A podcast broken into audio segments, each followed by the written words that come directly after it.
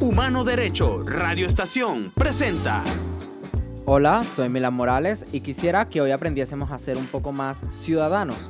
Primeramente, quisiera agradecer a Humano Derecho Radio Estación, ya que sin ellos este proyecto no sería posible. Este podcast es una extensión de mi contenido en redes sociales, donde busco reavivar el derecho y deber de ser ciudadano, haciendo accesible la política al venezolano común, que de una u otra forma se ha alejado de la discusión de lo público. Ok, bienvenidos a un nuevo episodio de Ciudadano y hoy vamos a hablar sobre la Corte Penal Internacional, que es un tema en un contexto donde Venezuela está bien complicada, todo está mezclado, nadie entiende nada, nadie sabe con qué se come o no eh, la CPI, ¿no? Y por ello quisiera hablar de cómo llegamos hasta aquí, porque el fiscal Khan de la Corte Penal ha dicho que hay razones para creer que se han cometido crímenes de lesa humanidad en Venezuela. Entonces vamos a hacer este repaso porque sabemos que han pasado cosas. En 2002, 2007, 2014, 2019. Pero aún así, olvidamos lo que ha pasado, no tenemos un orden en los sucesos. Y al final queda todo como en el aire. Sabemos que hay protestas, sabemos que estudiantes murieron, sabemos que hay eh, radios cerradas, pero no tenemos un orden ni una continuidad en esos temas. Entonces, en este episodio quiero hablar un poco sobre todo lo que ha pasado para llegar a esta situación actual y no solamente hablar o aprender de qué, es lo que ha pasado como ese recuento histórico, sino también del funcionamiento de la Corte Penal. Y para entender cuál ha sido el cambio y qué podemos esperar o qué podemos hacer ahora. Para ello me acompaña el abogado y defensor de derechos humanos Mario de Andrea, que es también codirector ejecutivo de Civilis. Así que bienvenido al episodio, bienvenido al podcast. Y bueno, esta conversación realmente me tiene súper emocionado. Estos temas me encantan. Estuve en como 10 años de mi vida. Eres niño munero. Sí, soy un niño munero.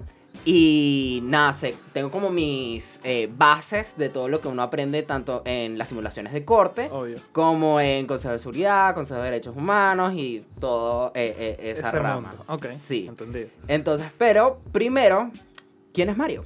Bueno, gracias Milán por la invitación a tu podcast. Em, Mario es un defensor de derechos humanos, un abogado de la católica, que entró a este mundo de retruque, porque cuando yo empecé a estudiar derecho no me imaginaba como defensor de derechos humanos, tampoco me gustaban los MUNES.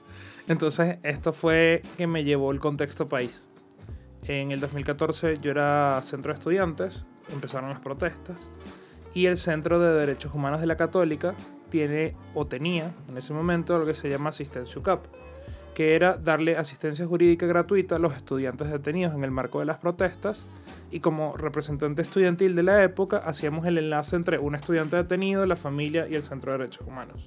Y ese entorno empezó a... me empecé a involucrar en ese entorno y ahí entra el mundo de derechos humanos entre 2014 y 2017 como estudiante y del 2017 ya cuando me gradué como abogado en Civilis, Defiende Venezuela y otras organizaciones en Venezuela, incluso fuera.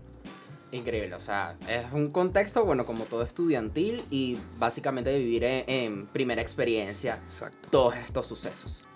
Así que vamos en materia, esto es bien, bien profundo este, al principio en el episodio vamos a hablar como de todo sistema de protección de derechos humanos, pero realmente hablar de Corte Penal Internacional, este, sistema interamericano de derechos humanos, este, procesos en eh, la Unión Europea, es como muchísima información.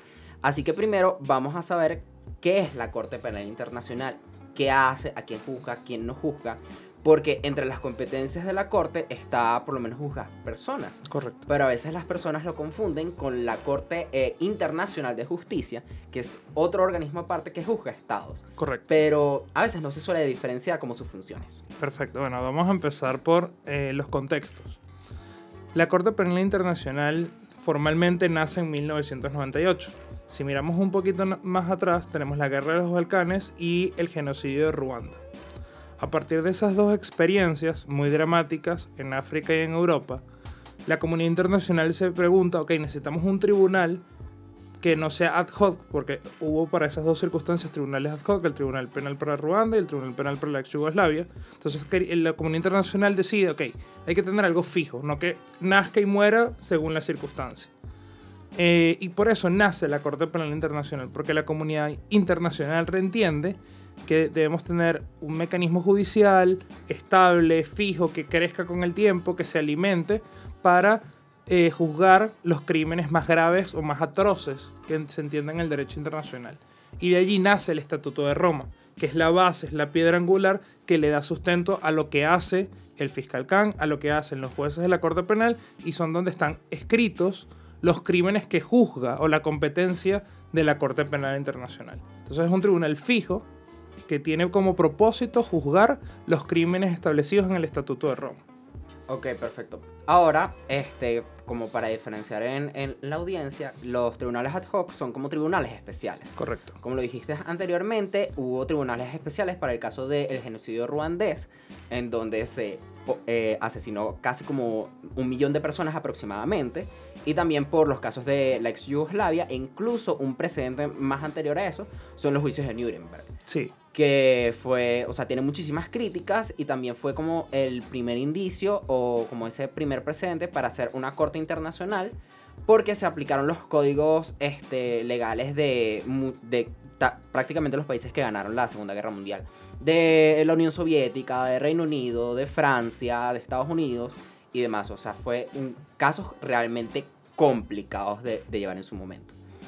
Pero este, también sabemos que, ok, sale esto de la Corte Penal Internacional en Venezuela, que hace ya un mes eh, salió el testimonio de 1900, eh, 8.900 testimonios de víctimas de crímenes de lesa humanidad, pero eh, se habla también de misiones especiales, que viene el comisionado de, en Derechos Humanos de Naciones Unidas, que ha tenido reuniones con el mismo Ejecutivo Nacional, este, que han hecho investigaciones por la Misión Independiente de Determinación de Hechos también, pero ¿Por qué están esas misiones especiales? ¿No debería eso investigarlo la corte directamente?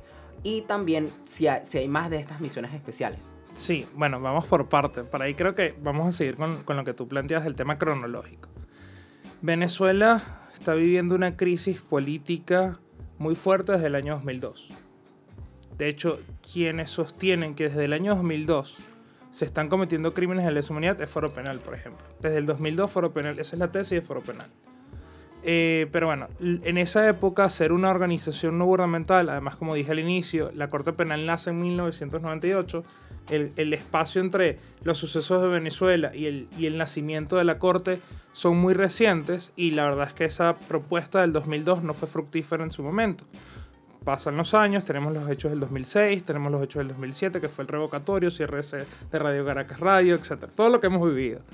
Llega el 2014 en el 2014 se cometen graves violaciones de derechos humanos en el marco de protestas porque ocurrieron hechos en que eso la gente lo suele olvidar y lo asocia a actores políticos, pero lo que generó las protestas en el 2014 fue una violación de un estudiante en la ULA, producto del contexto dramático, económico, social que vivíamos en la época y fue aprovechado por actores políticos para promover un mecanismo popular o de salida fuerte. Eh, eso, eso falla en esa oportunidad Luego, en el alto comisionado de ese momento, que era el príncipe Said Rahal, nombre árabe, disculpen si lo pronuncio mal, eh, él, él emite un informe que se llama Venezuela, el camino de grandes dificultades. Y él ya allí dice que en Venezuela aparentemente hay motivos razonables para creer de que se cometen crímenes graves. No utiliza la palabra crímenes de lesa humanidad. Pero ese es el primer indicio. Luego llega el 2017, tenemos las protestas del 2017 donde el plan Zamora se activa, volvemos a tener muertes, desapariciones, etcétera, etcétera, etcétera. Allí, en el 2018, el alto comisionado, en ese momento, Michelle Bachelet, viene al país y eh, empieza a establecer como unos seguimientos de informes a Venezuela. El alto comisionado, ¿qué es? Es la piedra angular, es el órgano principal de Naciones Unidas para temas de derechos humanos. Y el, y el, y, el, y el alto comisionado como funcionario responde a otro órgano, que tú como persona conoces que es el Consejo de Derechos Humanos. El Consejo de Derechos Humanos es un órgano político, porque está conformado por, por estados, por representantes de estados, 47 miembros de estado, que son electos en la Asamblea General cada cuatro años. Entonces, fíjate que tienes que diferenciar. El alto comisionado es un órgano técnico de derechos humanos que tiene la batuta de promover los derechos humanos alrededor del mundo, mientras que el Consejo de Derechos Humanos es un órgano político de derechos humanos. Entonces, en ese momento se combinan ambos. y producto de que la situación de Venezuela era tan grave, se establece la Misión Independiente de Determinación de los Hechos en el año 2019. La Misión Independiente de Determinación de los Hechos busca, es como un, un mecanismo, valga la redundancia, de expertos independientes electos en ese momento por el Consejo para que investigaran unos crímenes muy graves. Entonces se le establece una, primero fue por un año, eh, donde ellos tenían que investigar si en Venezuela se cometían torturas, detenciones arbitrarias, todo lo que se estaba alegando y que ya incluso el alto comisionado, en este caso Bachelet y el príncipe, que fueron los dos que primero tocaron la situación de Venezuela, estaban percibiendo, pero digamos que no tenían los elementos para afirmarlo de manera tan rotunda. Paralelamente a eso, creo que es una de las cosas que, mejor hizo Almagro en su carácter de secretario general de la OEA. La OEA, a través de un panel de expertos de personas muy reconocidas en derecho penal internacional, fíjate, pasamos de 1998, ya te estamos hablando del 2014. Entonces, ese panel de expertos de la OEA emite un informe donde dice en Venezuela se están cometiendo crímenes de lesa humanidad. Y la OEA, como órgano eh, internacional, de, del derecho internacional, remite ese informe a la Corte Penal. Y allí es que la Corte Penal dice, epa, ya va, aquí puede que esté pasando algo. Sucesivamente, el contexto político de la región era contrario al gobierno del señor Nicolás Maduro. Y hay varios estados que remiten la situación de Venezuela a la Corte Penal Internacional. Eso es lo que prende la llama de la Corte Penal en ese momento. Entonces, eso es algo que la OEA hizo bueno en el caso venezolano, por ejemplo. Claro, por lo menos sí recuerdo muy vividamente todas las intervenciones de Almagro. Este, eh, eh, o sea, creo que ese fue como que su mayor eh, momento de exposición cuando hacía las denuncias sobre Venezuela, porque fue realmente el primero en mencionar los crímenes de lesa humanidad. Pero me quiero quedar con esta parte de los crímenes atroces. Porque, primero, ¿Cómo es que ellos se dieron cuenta que cometían crímenes atroces? Porque aquí en Venezuela, o por lo menos nuestra, no tenemos memoria a largo plazo, nuestra memoria es como más reciente como sociedad. Y sí creo que recordamos este, cuando en 2019, en enero, el 23 de enero de 2019, Guaidó eh, es proclamado como presidente interino eh, por una crisis de eh, legitimidad. Y claro, él empieza a hacer una gira internacional para hacer esta denuncia a organismos internacionales. Pero antes, creo que hemos olvidado que desde la... Bueno, un poquito antes, pero se hizo como más público cuando se cerraron Radio Caracas Radio, que fue una de las primeras denuncias más públicas en el tema de la libertad de expresión y que se empieza a mencionar el perseguimiento a periodistas. Creo que fue ese uno de los primeros, y, pero ¿cómo fue esa línea para denunciar o hacer llegar esos crímenes atroces? Es que eh, el tema de Radio Caracas Radio no está involucrado en el tema de corte penal, sino en el tema de la Corte Interamericana. De hecho, hay un caso, de, que es el caso Marcial Granier y otros, porque Radio Caracas Radio como persona jurídica no tiene derechos humanos, porque no es una persona. A quienes les violaron sus derechos humanos fue a los directivos de Radio Caracas Radio, por eso el caso se llama Marcial Granier y otros, contra Venezuela. Lo que pasa es que eso sirve para evidenciar el sistema de represión en Venezuela. Pero las cosas, por eso dije, el punto que prendió todo el tema de corte penal fue este informe de la OEA.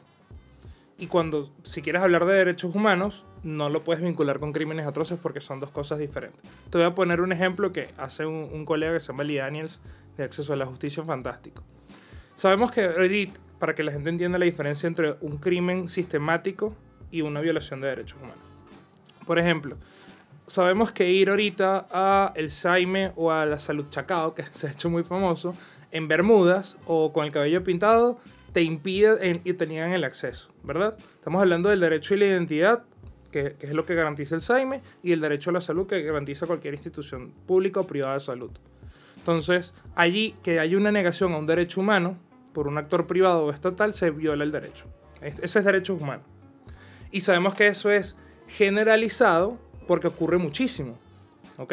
Pero, ningún, pero la violación al derecho a la identidad no está en el Estatuto de Roma, como estaba diciendo adelante. Para que hablemos de crímenes de lesa humanidad, tienen que ser de violaciones masivas y sistemáticas, así como esta repetición en el Simon, en Salud Sacado, que estén inmiscuidas en el Estatuto de Roma. Y ahí está tortura, asesinato, eh, violencia sexual, genocidio, etcétera, etcétera. Tienen que estar allí. Porque eso es lo que la comunidad internacional, volviendo al inicio, entendió como, ok, esto es lo que es un crimen atroz, no cualquier delito. Por eso, de hecho, ha pasado en la historia de la Corte Penal que en, este proceso de investigación se dan cuenta, mira, aquí sí están ocurriendo crímenes generalizados, pero no son atroces con base en el estatuto, y se cierra el caso. Claro. Y bueno, de hecho, una parte que, como dices, es generalizado, no solamente que es generalizado, sino que es estructural, es sistemático. Exacto. O sea, que existe toda una jerarquía para que estos crímenes sucedan. Sí. Pero, este, a pesar de que de la OEA eh, estableció eso primero como se cometen crímenes de lesa humanidad, bueno, tú ya los mencionaste, y lo pueden encontrar en el Estatuto de Roma en el artículo 7, que se nombra como que toda la cantidad, ¿no? Y también te dice si es a individuales o a eh, colectivos. Uh -huh. Este, que son torturas, este, también creo que ahora se incluye violencia sexual, ¿no? Violencia sexual. Este, sí. persecución, eh, los asesinatos, etcétera, etcétera. Sí. Son, son varios. Sí.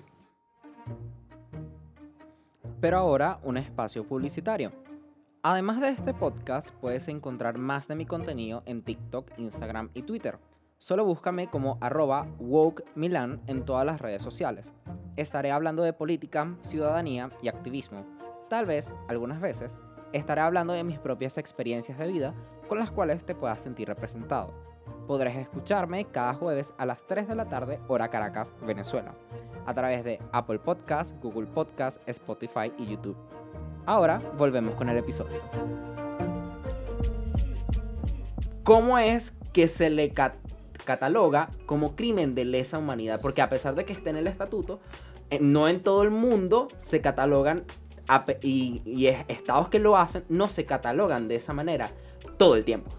Bueno, por las dos palabras claves, sistemático y generalizado. Sistemático, como tú decías, es que en el análisis de la situación se puede desprender que hay una orden, una, una, política de Estado que genera este daño. Para tomar ejemplos concretos, este informe de las víctimas habla de 8.900 víctimas. No podemos hablar de que hay unos cuantos malos funcionarios, no. Aquí hay una situación generalizada. ¿Y cómo es sistemático? Bueno, sabemos que el informe de la Misión Independiente de Determinación de los Hechos dijo, mira, en, por ejemplo, aquí en Bellomonte hay una casa de tortura, en San Antonio de los Altos hay una casa de tortura. Para que eso ocurra tiene que haber una orden estatal. Y hay otro ejemplo de que, que, lo, que es maravilloso. En el informe del intercambio que ha tenido la institución de Venezuela como, como gobierno con la Corte Penal, eh, Venezuela pone como un caso de justicia uno donde un muchacho en Maracaibo, que fue violado en el marco de las protestas, eh, él acusó a 11 personas. En Venezuela se juzgaron solo a 10. Y Venezuela dice, mira, aquí estamos haciendo justicia. Claro que lo estamos haciendo. Pero esa persona, onceava, decimoprimera, era un supervisor. Y precisamente es donde está lo importante para la corte. Que tú, si eres parte de la cadena de mando, seas juzgado por los crímenes que cometes. Entonces Venezuela, dando sus propios argumentos, y allí es fantástico ese informe, pudo demostrar que, mira, tú estás jugando, pero no estás jugando la cadena de mando. Porque ese mismo ejemplo, y eso es lo que hace la Corte Penal Internacional. La Corte Penal Internacional, para volver al tema cronológico que estábamos hablando antes, cuando recibe esta remisión del primero de la OEA y luego de otros estados, Pensouda, que era la fiscal de la Corte Penal antes, una señora de África, dice, vamos, yo creo que aquí en, Venezuela hay motivos razonables y se abre todo el tema de examen preliminar que se habló durante mucho tiempo. Entonces, ella antes de irse, publica una carta justo en los momentos que el fiscal Khan asciende y por eso el fiscal Khan viene al país, donde él, que es algo fantástico que lamentablemente la gente no percibió como tan importante, que venga un fiscal, se sienta al lado de un presunto responsable y le diga en el país, yo voy a abrir una investigación en contra de ustedes en su cara. Pero, la, pero eso nunca había pasado. Y nos pasó a nosotros los venezolanos, pero lamentablemente como esto no se habla en medios de comunicación, tú no puedes ir a hablar esto en prensa y, y la verdad que se, es una información, digamos que privilegiada para quien tiene acceso a medios digitales, la gente no entendió lo valioso que eso que fue eso. Claro, creo que también, bueno, lo hablábamos con Victoria Capriles en el episodio pasado, que es la falta también de cultura jurídica. Y Sí. que en Venezuela el tema de derechos humanos realmente es nuevo. Sí. Este. Provea tiene como 60 años en el país, que fue la primera institución, Una de las en, primeras, sí. eh, una de las primeras en hablar de derechos humanos en Venezuela y consolidarse. Sí. Y hay cosas pendientes como el Caracazo, por el ejemplo. amparo, que fue el primer caso de Venezuela. Exactamente. Y, y, o sea, cómo olvidar todas las protestas en la Universidad Central. De hecho, mi mamá, este, en esa época, me, me contaba de que las protestas eran eh, potentes. Eh, realmente eran fuertes y los mismos estudiantes recibían, en- recibían clases con guarimbas al lado. O sea, era una cuestión impresionante. Pero también este, es importante saber qué ha pasado con la sociedad civil. Sí. Porque, claro, la OEA dice algo, también viene la Corte Penal Internacional, pero ¿qué han hecho las ONG? Porque hay muchas que, entre esas está Provea, también está Fundación Reflejos de Venezuela, este, los centros de derechos humanos de tanto la UCAB, la Metropolitana, como de la Central, como de la Universidad de los Andes, que han emitido informes diciendo, mira, por lo menos a la comunidad internacional eh, estudiantil le ha pasado esto y esto y esto. Sí. O ah, le ha pasado esto y esto y han tenido hasta derechos de palabra en el Consejo de Derechos Humanos. Sí. Bueno, em, volvemos a la diferenciación. Corte penal estamos hablando de crímenes graves en el Estatuto de Roma y de estas organizaciones esencialmente primero se abocaban exclusivamente a temas de derechos humanos, que hay que distinguir. Como tú decías, Corte Penal hace responsable a individuos, derechos humanos a estados. Entonces no es lo mismo, yo denuncio al Estado de Venezuela a yo denuncio al funcionario de Venezuela. Eso es la gran diferencia. Entonces, estas organizaciones tienen muchos años trabajando y a través de la documentación, denuncia y difusión han contribuido a alimentar tanto organismos de protección de derechos humanos, Comisión Interamericana, Corte Interamericana, Comité de Derechos Humanos, Comité de Discriminación contra la Mujer, etcétera, etcétera, etcétera, y a la Corte Penal Internacional. ¿Cómo la Corte Penal recabe esa información? A través de reuniones privadas, a través de viajes, a través de información encriptada. Por ejemplo, eh, la información que se envía a la Corte Penal es completamente anónima, que fue algo que incluso el Estado venezolano quiso cuestionar hace un, hace un par de días. Mientras que la información que se va hacia el sistema de derechos humanos no necesariamente es anónima, porque tú tienes que demostrar en ese caso en particular que hay un riesgo muy grave. En el de corte penal se presume que el riesgo ya es grave.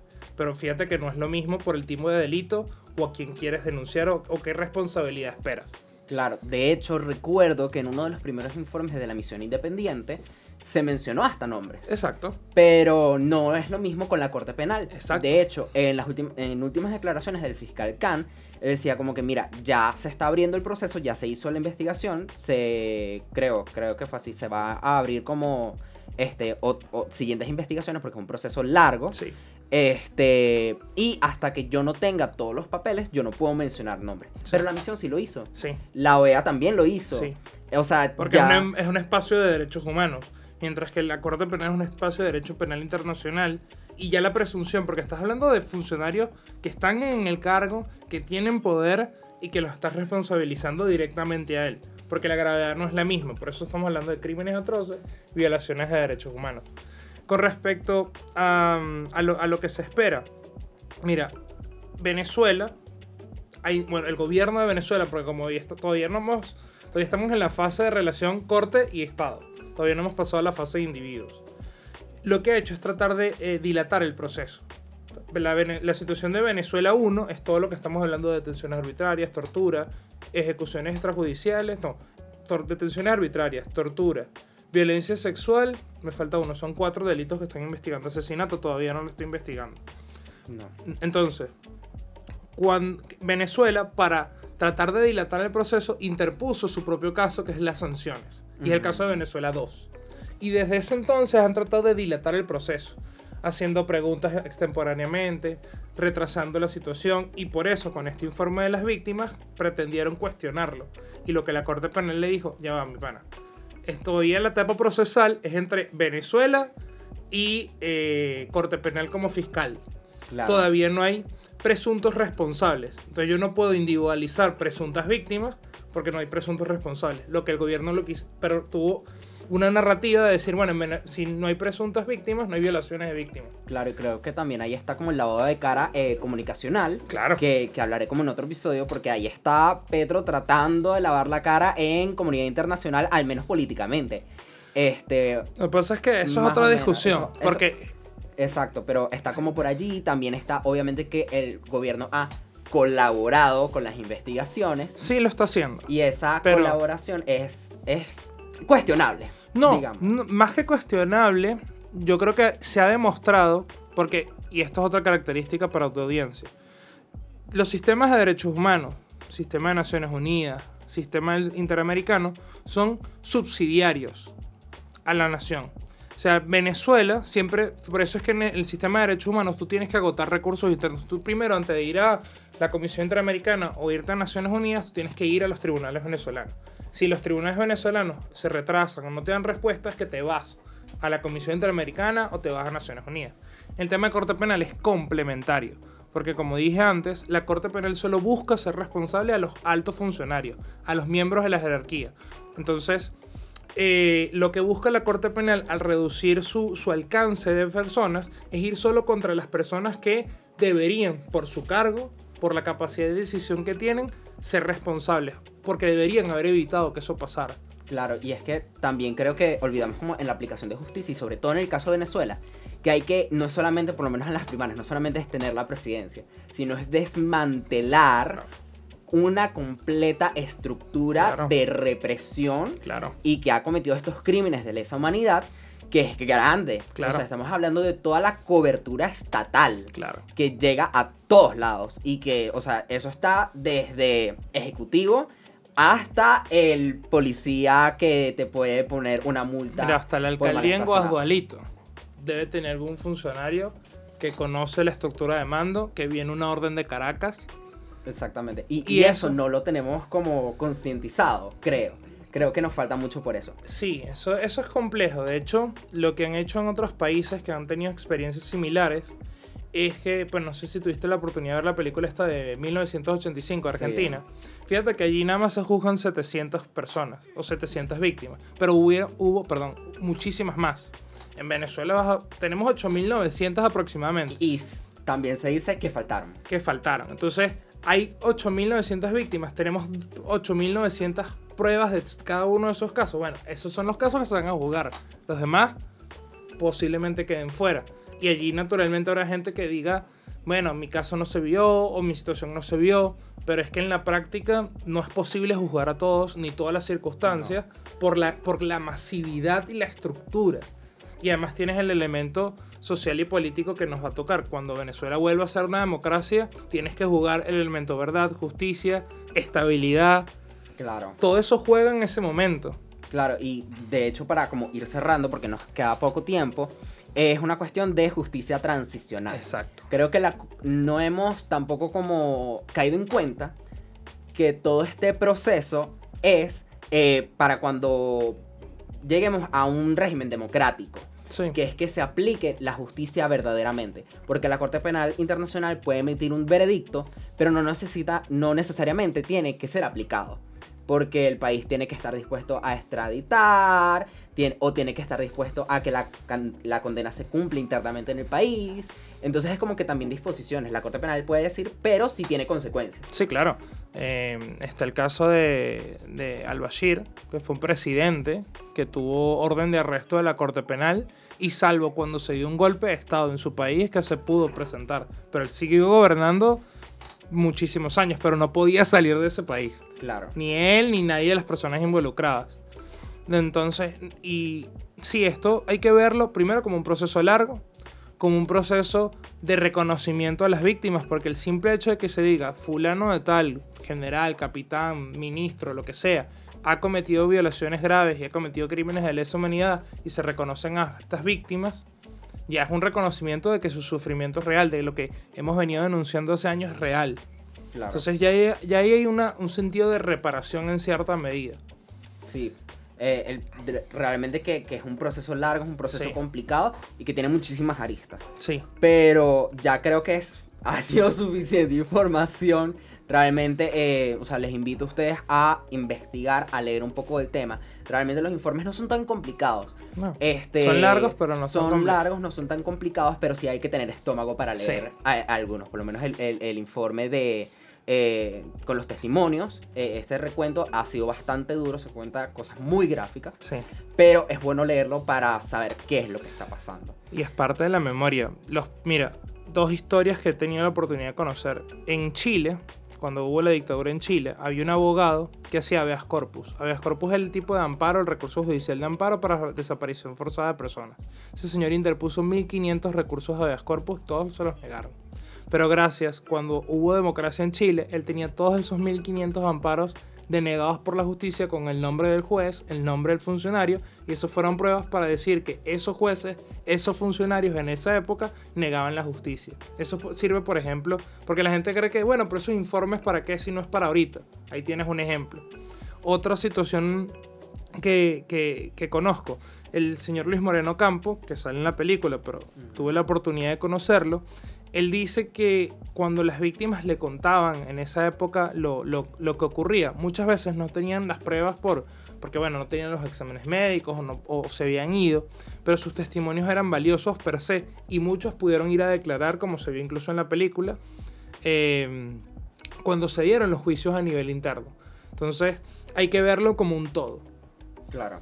Eh, es algo que también queda como para el futuro y para ver eh, próximos pasos. Sí. Así que bueno, por hoy fue un gusto conversar contigo. Realmente aprendí un montón, espero que ustedes también. Y hay que realmente hacer este recuento porque es importante saber los pasos que hemos dado para poder seguir avanzando, saber cómo maniobrar este, y plantear una estrategia, ¿no? Así que, bueno, les invito a suscribirse al podcast, comentar, preguntar también y, bueno, compartirlo con todos porque la información es poder y Ah, esta sí. información tiene que ser de acceso de todos porque ya suficiente tenemos con eh, impedimentos y, y trabas estatales, así que eh, es algo importante que todos debemos hacer. Así que, bueno, un gusto, Mario. Gracias a ti por la invitación. Hasta el siguiente episodio. Bye. Gracias.